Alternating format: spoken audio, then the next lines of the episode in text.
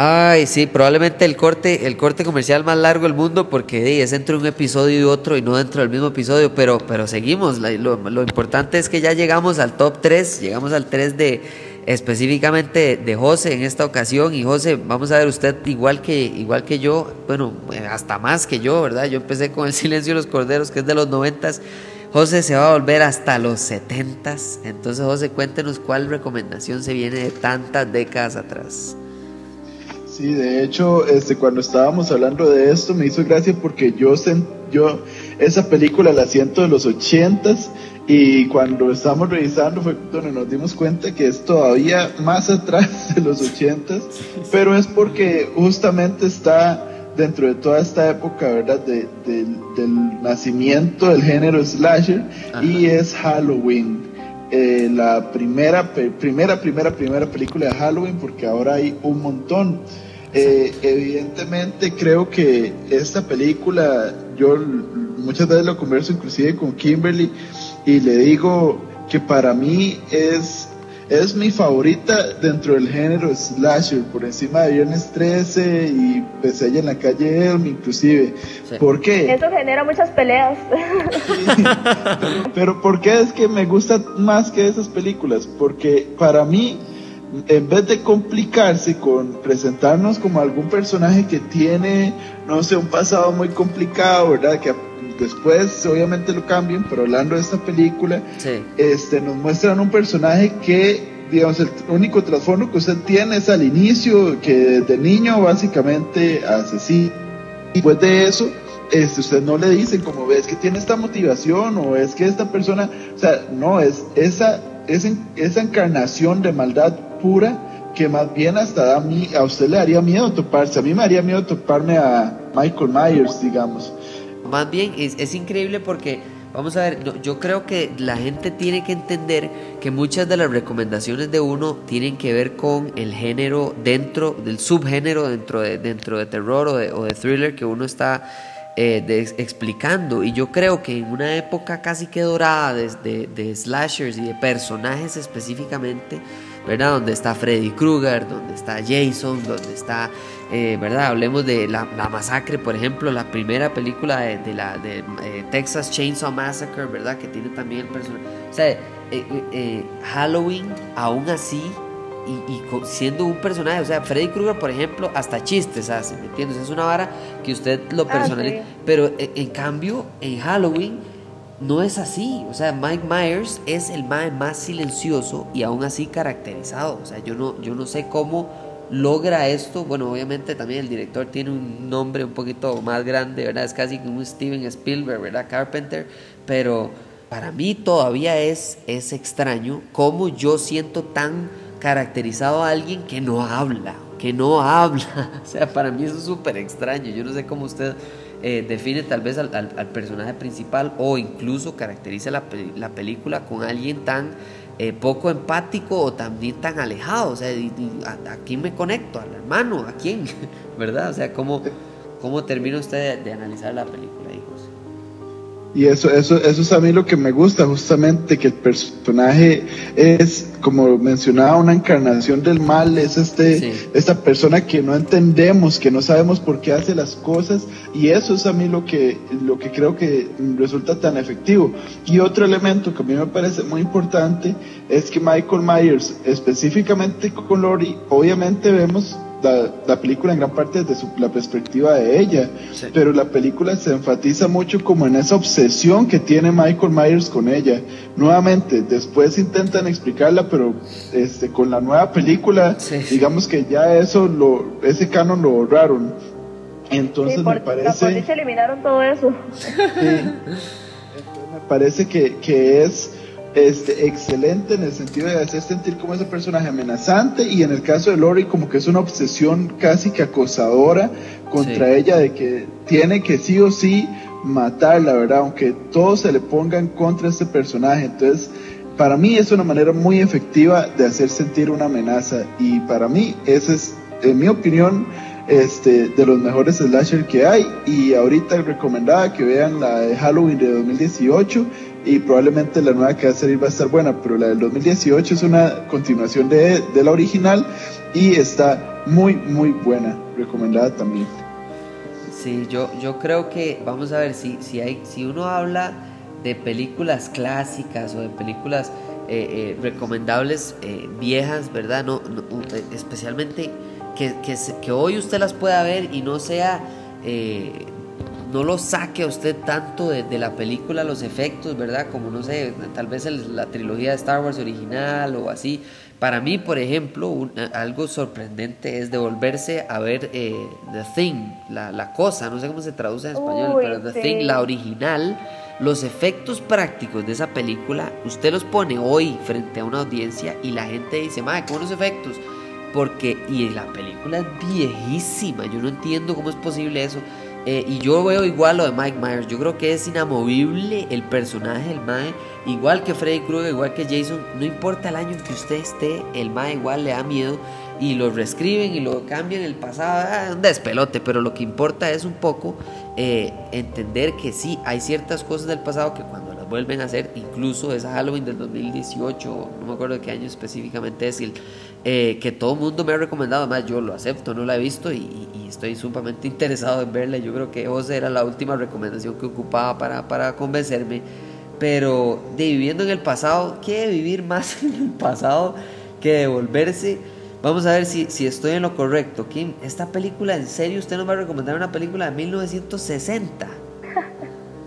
Imagínese, sí, en blanco y negro y toda la cosa. De adelante, yo no sé qué más decir. Claro, es que de Psycho, Psycho no puede faltar en mi lista. Esta película para mí fue los inicios del, del terror moderno. O sea, esta temática de, de, de, incluir el suspenso, cuando antes de eso, ¿de qué teníamos? Nosferatu. Sí, el terror era eso. y Hitchcock, que se considera aquí ya el maestro del terror en temas de películas.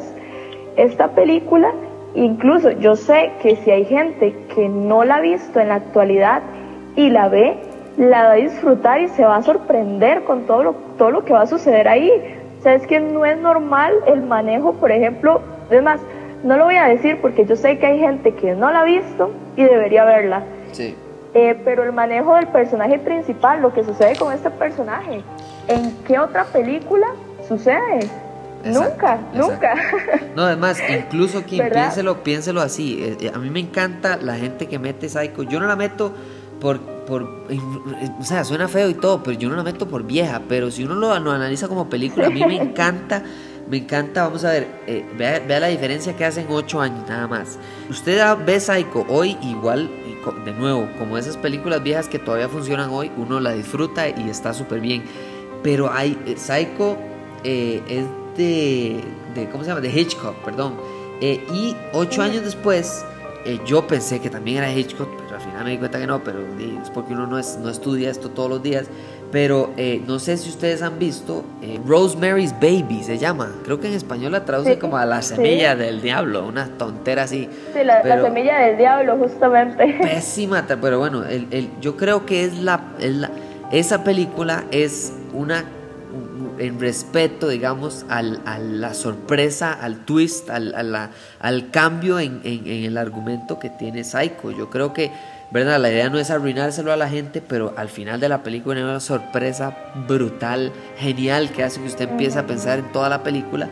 Y Rosemary's Baby es exactamente eso. Al final eh, hay un cambio no tan rajadamente bueno como el de Psycho, que es fenomenal, pero que para mí es casi que la inspiración en un montón, digamos, tanto que la gente habla de, ¿cómo se llama? Del sexto sentido, del director del sexto sentido, se llama, ¿cómo se llama este hombre? Que siempre lo... Shyamalan. Shyamalan, M. Night Shyamalan, que todo el mundo siempre habla de que él, la técnica de él siempre es tener un twist, un, cambio en, el argumento, una sorpresa. Eh, y yo creo que sin Psycho no hay, o sea, sin Psycho eso no sucede. Exacto. Es, que Psycho fue el que inició todo esto. O sea, por eso es que a mí me encanta meterla en mi lista, por más que sea vieja.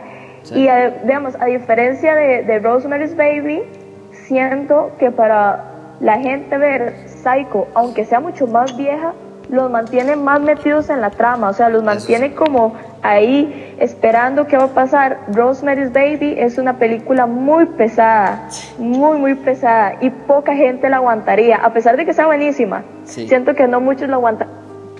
En cambio, considero que Psycho cualquiera la puede ver y disfrutarla. Exacto, exacto. Yo, eh, eso es lo que yo creo. Creo que ahí es donde se ve la diferencia y tal vez ya, ¿verdad? Con el periódico del lunes es más fácil analizarlo, pero eh, el director de Rosemary's Baby es Roman Polanski, no, no tiene el mismo talento nato que tiene un Hitchcock y la experiencia que tiene en cine Hitchcock y demás, pero, pero, pero es, es, es ¿verdad? Una muy, muy pesada. Eh, y otra es muchísimo más dinámica y como que usted empieza a agarrar pistas por aquí por allá y demás em, pero vamos a ver antes de antes de, te tengo que explicar antes de cerrar el, el, top 5 la razón por la cual en esta segunda parte eh, yo sí voy a, bueno, vamos a todos comentar mis, películas número 2 y número 1, pero eh, eh, voy a poner la número 1 en este, en este episodio, es porque vamos a hablar de la sorpresa para mí en realidad de que, de que nuestra, de que tan arriba en nuestro top 5 estén dos películas una específicamente que es mi número 4, pero la otra que estuve a punto de meterla pero que la sentí tan, tan fresca en mi mente que no sabía cómo compararla con las demás, pero qué dicha que ustedes la metieron. Entonces, eh, antes de llegar a la gran conclusión, a la sorpresa de esas dos películas, que, que ojalá es eh, súper recomendable para todo el mundo, eh, mi número dos, y, y, y, creo que incluso tiene un gran sesgo porque hay muchas personas que hoy vuelven a ver esta película más bien con un desprecio o, o como diciendo, ah, esa película ya ni miedo da. Eh, en el 2007 salió Actividad Paranormal. Actividad Paranormal, yo, yo ocupo saber, número uno, si ustedes la vieron en el cine, la vieron con compas, la vieron solos, cómo carajos vieron esta película antes de decirles por qué yo la puse en número dos. Kim, ¿cómo, cómo, vivió usted, ¿cómo vivió usted Actividad Paranormal 1, la primera? No, yo la primera, la primera, primera, eh, yo sí la vi en la casa porque yo me acuerdo que en ese momento no fue tan conocida cuando salió, sino como cuando pasó el tiempo, que empezó a ser como el boom, que fue tipo La Bruja de Blair. Que de hecho la gente la comparaba mucho a La Bruja de Blair y a mí La Bruja de Blair es una película que me gusta. Entonces por ahí me guió hacia actividad paranormal, pero sí, la vi desde mi casita. Sí, y José, ¿cómo, cómo disfrutó de esta película? Sí, igual, pero en una casa con unas amistades, de hecho fue. ¿Y, cree que fue mejor haberla visto en la casa o que hubiera sido más efectivo ir al cine? Vieras que este, yo siento, en mi caso, que me sirvió más verla en la casa, pero después explico eso para que ahí nos comente su experiencia. Sí, vamos a ver, es, para mí es interesante, primero por lo que la película causó. Vamos a ver, eh, la película es dirigida por Oren Pelly. ¿Y por qué digo el director? Porque este man no era absolutamente nadie. Él no era nadie. Era lo mismo que cualquier persona que va a Los Ángeles a jugar de estrella ahí. Lo que tiene tal vez es, bueno, en ese tiempo ni siquiera, tal vez, tal vez tenía un blog, pero ya ni, ni programas de YouTube podía tener este carajo en, ese, en ese tiempo. Y, y, lo más increíble es que este carajo, número uno, director, escritor de la película, y además de eso, puesta en escena. Porque la película es en la choza del Mae porque esa es la clase de presupuesto con la que están trabajando en esta película. O sea, yo quiero que entendamos que muchas de las películas, y no es que todas las demás en las que estamos hablando aquí, tienen un presupuesto, eh, tienen diferentes personas que manejan toda la producción y además de eso la productora se encarga de los diferentes lugares, de las luces, de un montón de varas. Aquí no, Aquí estos madres lo que tenía eran 100 pesos y una choza del director que, que, que se prestaba para ver cómo hacía una película de miedo. Y el mae, claramente inspirado en la bruja de Blair y la idea de que, de que cuando usted no conoce a la gente que está viendo o que tal vez siente empatía hacia alguien desconocido, eh, le ayuda un poco más. El mae hace una película y ya, pues, la verdad es que la película del mae la pone y supuestamente, supuestamente, eh, el, el presupuesto inicial no llegaba ni a los 10 mil dólares. O sea, eso es un chiste. Pero bueno, al final terminó siendo más, como 15 mil dólares lo que supuestamente costó la película. Y la única razón por la que costó más plata es porque Steven Spielberg la vio antes de que saliera y les recomendó que cambiaran el final, entonces volvieron a grabar un pedazo de la película. Pero si no fuera por eso, habría costado los mismos 100 pesos con los que el Mae invirtió. Y lo más increíble es que esta película fue un fenómeno social y, y, cinematográfico de tal nivel que a la fecha, a hoy en día, sigue siendo la película que porcentualmente, si usted agarra la inversión que hicieron, es la, la, película que más plata le ha hecho a Warner Brothers en la historia de la empresa a nivel de, de, de cine. O sea, no hay película que le haya hecho más plata con la inversión que hicieron estos más. Y es por el sencillo hecho de que la manera en la que pudieron eh, eh, publicitar esta película es la única razón por la que yo fui al cine a verla.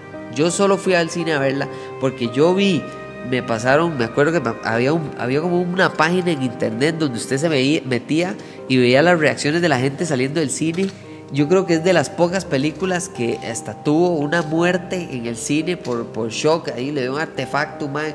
Eh, y, y, y, entonces, y todo eso los más lo utilizaron a su favor y empezaron a soltarlo de a poquitos, en lugar de hacer como cualquier película hoy en día, que la explotan en todos los cines de todo el mundo, ¿verdad? En China, Japón, en Indonesia, en Costa Rica, en todo lado, y al mismo tiempo para que hagan plata y el primer fin de semana se lo... No, no, estos más dijeron, bueno, primero vamos a soltarlo en Massachusetts, después vamos a soltarlo en San José, Costa Rica, después en, en Bolivia, después... Y lo que vamos a hacer es que cada vez que la sacaban, utilizaban eh, las grabaciones pidiéndole permiso a la audiencia de la audiencia para publicitarla en el siguiente país. Y de repente 10 mil dólares se convirtieron en 100 mil y 100 mil en un millón y un millón en dos millones y ya lleva más de 200 millones de dólares hechos a nivel mundial. La película no es, es, es tan paranormal, la película como el tema de lo que es. O sea, no es normal que una película sea tan bien recibida por el mundo entero tratándose de una película de miedo.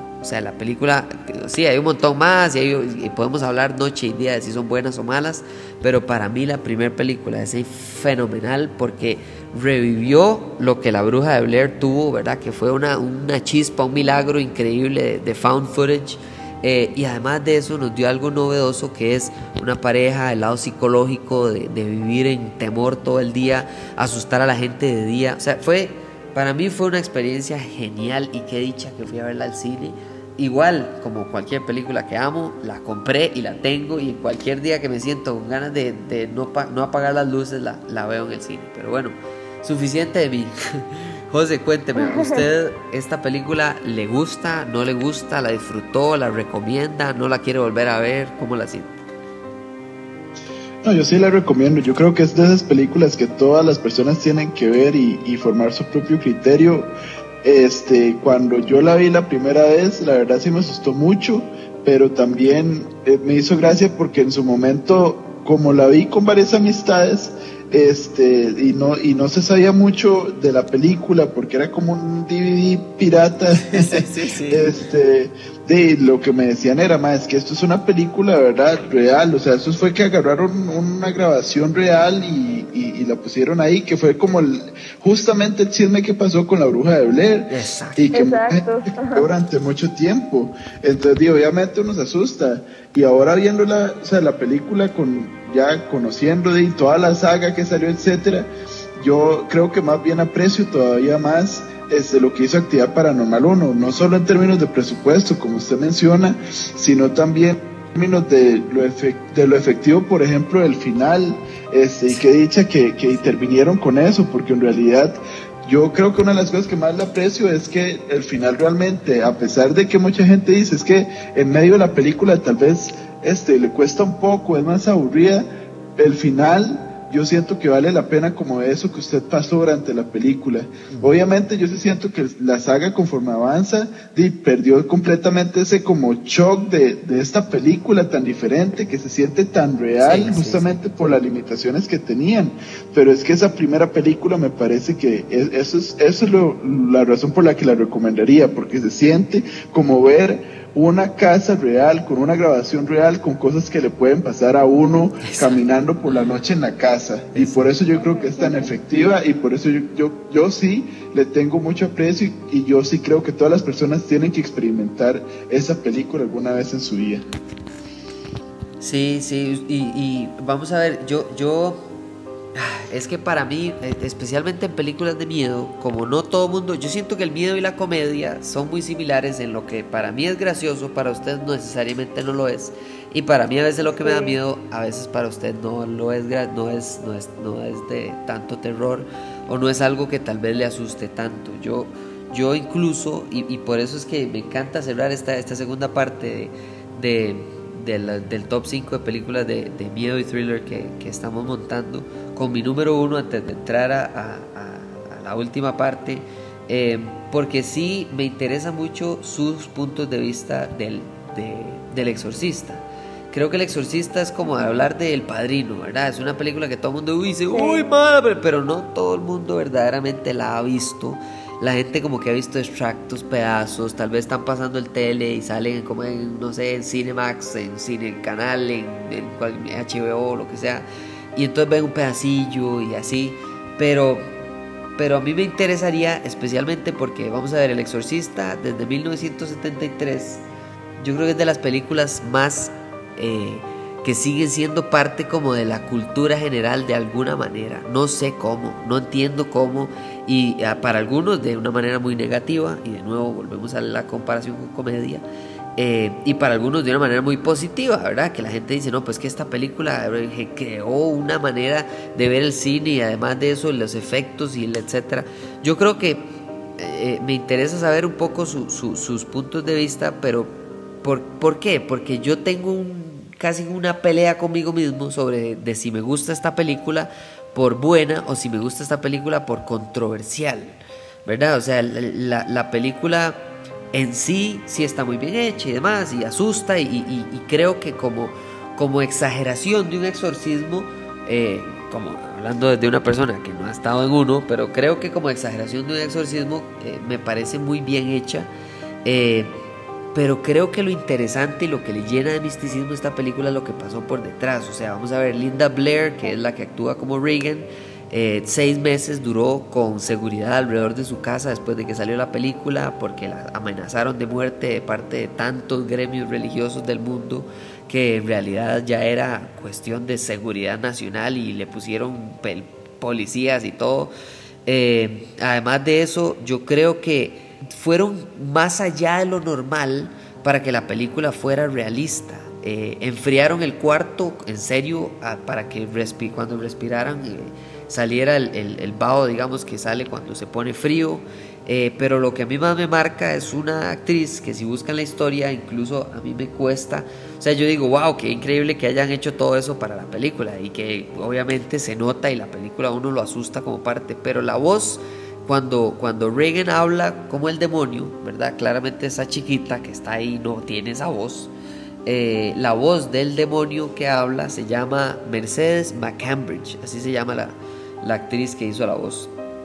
Y el sufrimiento por el que pasó esta madre para hacer la voz de este demonio, ustedes tienen que, tienen que leerla, buscarla, eh, investigarla, es, es, salvaje. O sea, la madre se amarró una silla eh, además de eso, fumó a lo salvaje durante como semanas antes de empezar a grabar.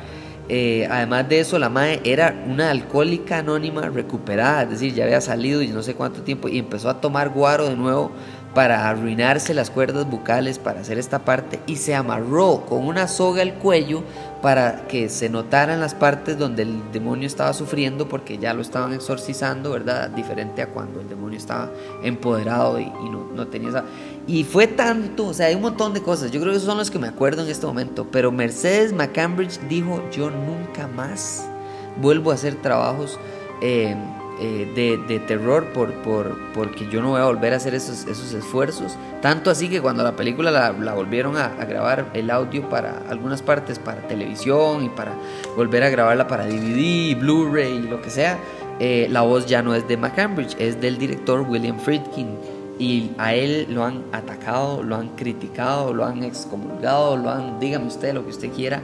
Y creo que todo eso a mí me, me, ensucia la película en que yo digo, ¿será que en serio a mí lo que me gusta es la película? O todo lo que la película es alrededor, ¿verdad? Porque primero yo no veo esta película todos los días, no la voy a comprar, no la voy a recomendar. Bueno, tal vez la podría recomendar a alguien que en serio quiera asustarse un montón y quiera ver un poco de terror, pero, pero es, es lo que rodea la película, lo que yo creo que es como un morbo ahí, como de, uy, vas a ver el exorcista, weón, no sé. Eh, José, ¿usted, ¿usted siente que cuando usted vio esta película, usted la vio porque se la recomendaron o usted la vio porque usted dijo, es que a mí me han dicho que esta película de usted la ve y es como jugar la Ouija? No, y de hecho esta película este, fue hace poco que, que yo la vi en realidad, porque aquí en la casa eh, yo recuerdo que en su momento era, ¿no? Es que El Exorcista, esa película, o sea, casi que usted termina poseído después de verla, ¿verdad? Entonces yo entiendo completamente como esa idea del mito alrededor de la película que, que tal vez la, la eleva. Pero este yo sí considero que la película se lo gana porque es una forma eh, como usted menciona todo está muy bien trabajado todo está muy bien hecho en la película, son, es mucha atención al detalle, este, bueno, Linda Blair inclusive, además de, la actuación que hace, digo, hay una escena donde ella se fractura parte de la espalda y, y los gritos que pega son reales, entonces, son el tipo de cosas que no pasan en todas las películas y ese, esa milla extra que dan, obviamente lo de la espalda fue un accidente, pero en otros casos, este, para dar como esa impresión de realismo, como el tema del frío, etcétera, este, me parece que, que le funcionan muy bien a la película. Y es de esas pocas películas que tienen efectos viejos, prácticos, que para mí no se ven mal, más bien le agregan como un poco de, de, más bien esa sensación de, de, que lo que estoy viendo está mal y es feo y es prohibido, etcétera. Entonces yo sí siento que la película hizo todo el esfuerzo para ganarse ese estatus de, película de culto dentro, dentro del terror. Sí, creo que, creo que parte de la, de la película, incluso que usted si alguien hoy, en este momento, bueno, primero, ¿hace cuánto vio usted la película? Y número dos, cuando alguien, o si alguien, digamos, en el evento exagerado, alguien llega y le dice, Kim, es que estoy pensando en ver eh, El Exorcista porque estoy viendo películas de miedo. ¿Usted normalmente sí le recomienda esa o usted empieza por, usted le dice, no, no, bueno, esa es muy buena, pero le recomendaría primero otra, cualquiera, no importa, especialmente porque creo que es parte incluso de, de lo que dice José, o sea, eh, sí, los efectos y el esfuerzo y la milla extra hoy resaltan la película, pero incluso a mí me parece interesantísimo que no sea la película que todo el mundo o recomienda o vuelve a ver o cuando se trata de terror, o sea, es un clásico, ¿verdad? Después de todo, no sé cómo lo ve usted aquí. Yo, bueno, para empezar, yo vi El Exorcista sumamente pequeña, o sea, yo no podía tener que ni 10 años cuando vi El Exorcista. Sí, claro, yo estaba súper chiquitilla. O sea, yo, yo me metí con el terror muy joven. ¿eh? Wow.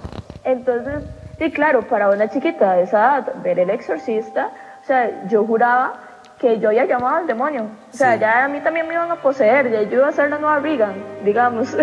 Qué, qué locura, no puede ser. O sea, vamos a ver, yo siempre he dicho que la gente vamos a ver, la, madurez, especialmente para el cine, de, los, de, de, de, estas varas de mayores de 13, 15, 18, lo que sea, eh, depende mucho de la persona. O sea, hay gente que, que ni les afecta. O sea, yo, yo eh, creo que incluso para la mejor manera, yo creo que cerrar este segundo, esta segunda parte y, y entrar eh, a lo mejor, al, al, top, ¿verdad? Que, que, que, tenemos que hablar para, para cerrar este súper episodios de bonus con, con Cinéfilos sin filtro, creo que es, y, les comparto una de mis prácticas favoritas para ver películas de miedo.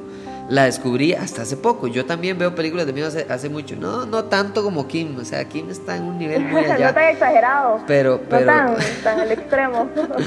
Pero sí, yo, yo sí me apasioné por películas de miedo hace mucho y me da risa porque todo el mundo dice, como usted ve películas de miedo. Y lo que me da risa es, la gente seguro cree que uno es muy valiente, pero yo parezco un chiquito, yo soy un cobarde viendo películas de miedo. O sea, yo no, no, no lo veo así. Y hace poco descubrí que a una de mis tías, eh, por cierto, de mis tías muy, ella muy católica, una que jamás a mí se me hubiera ocurrido ni pasado por la frente decirle, mira, ¿por qué no vemos una película de eh, de repente es una de las cosas que más disfruto, lástima por el COVID, que llevo bastante rato sin ver películas de miedo con ella, pero lo que hacíamos es lo siguiente, y si ustedes encuentran a alguien así, se los recomiendo porque es demasiado, ayuda a que la película de miedo sea un poquito menos traumatizante. Mi tía ve la película de miedo de la siguiente manera, ella la ve y nada más, no pasa nada. Todos pegamos brincos, nos tapamos los ojos, los oídos, yo me tiro a una esquina, me, tiro al piso, me pongo en posición fetal, pego gritos ah, y mi tía nada más lo ve. Ay, ve ese muchacho, lo está saliendo sangre. Ay, ve la posesión que, ay, no puede. Ah, como si fuera a ver, no sé, las noticias de, de, de, ah, de, Repretel en la mañana. O sea, yo no, no sé, y, y me causa tanta gracia pero tanta gracia ver a mi tía tan tranquila en los momentos más exagerados. Usted sabe que a mí me pasa algo muy similar, en realidad desde, desde muy pequeña. Yo creo que por eso realmente no estoy traumada con las películas de terror, pero para mí las películas era un tema de que lo que estaba pasando pasaba por la hora y resto que yo estaba viendo la película. Pero cuando terminaba, a pesar de que yo a veces me quedaba pensando y yo decía, hijo de pucha, ¿verdad? Ya me, al diablo con esto, porque también es que la película es muy blasfema. Entonces, uno de uno, uno se siente, ¿verdad? Como que de verdad está faltando el respeto. También. Entonces, pero pero de hecho, eso es una de las cosas que José me critica mucho a mí cuando vemos películas de terror o así, porque bueno, por acá yo estudio un área de la medicina, entonces yo le digo a José como es imposible que eso se haya fracturado así, porque si hubiera pasado en la vida real hubiera sido así, así, así. Y José, pero déjelo, es una película. Sí, sí, yo creo que cada quien incluso tiene la, su manera de, ver las películas, pero para mí, películas de miedo, solo hay una manera para mí de verlas, que es tapándome, pegando gritos, escondiéndome, terminando traumatizado, ¿verdad? Yo siempre salgo del cine y si la película de miedo es buena o mala, la manera de saber es si yo cuando voy para la choza en el carro llevo la luz prendida o apagada. Si es buena, yo llevo la luz prendida. Si es mala, yo llevo la luz apagada. Entonces es, es, es como parte incluso de la experiencia. Pero bueno, nos vamos ahora sí, vamos a cerrar con lo más importante. Entonces vamos al último corte comercial y, ya volvemos. Y yo sé que todo el mundo está esperando cuál carajos es la película tan buena que está repetida entre los tres y la otra entre los dos. Pero bueno, ya venimos este pequeño corte y terminamos con la mejor colaboración. Bueno, y por si no se dieron cuenta, sí, la parte 2 tuvo un poco más de individualidades, un poco más de los gustos de cada uno. ¿verdad? Se nota que José, Kim y yo tenemos eh, maneras distintas de disfrutar no solo las películas de miedo, sino eh, las películas que también más nos atraen.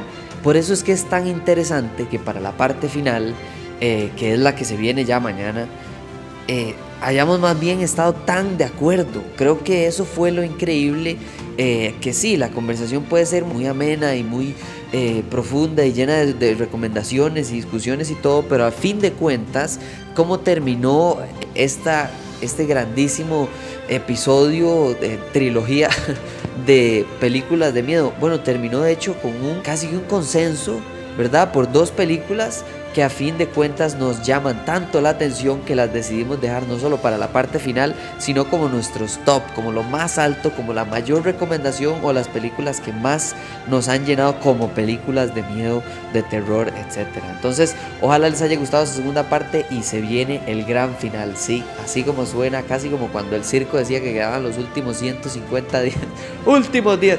Esta es la última transición, por así llamarlo, el último corte comercial hasta la parte final de este top 5 con cinéfilos sin filtro. Demasiadas gracias de nuevo a José y a Kim. Y ya, solo falta una parte que viene el día de mañana. Gracias por estar acá y ojalá disfruten tanto de este como de la última parte de esta colaboración.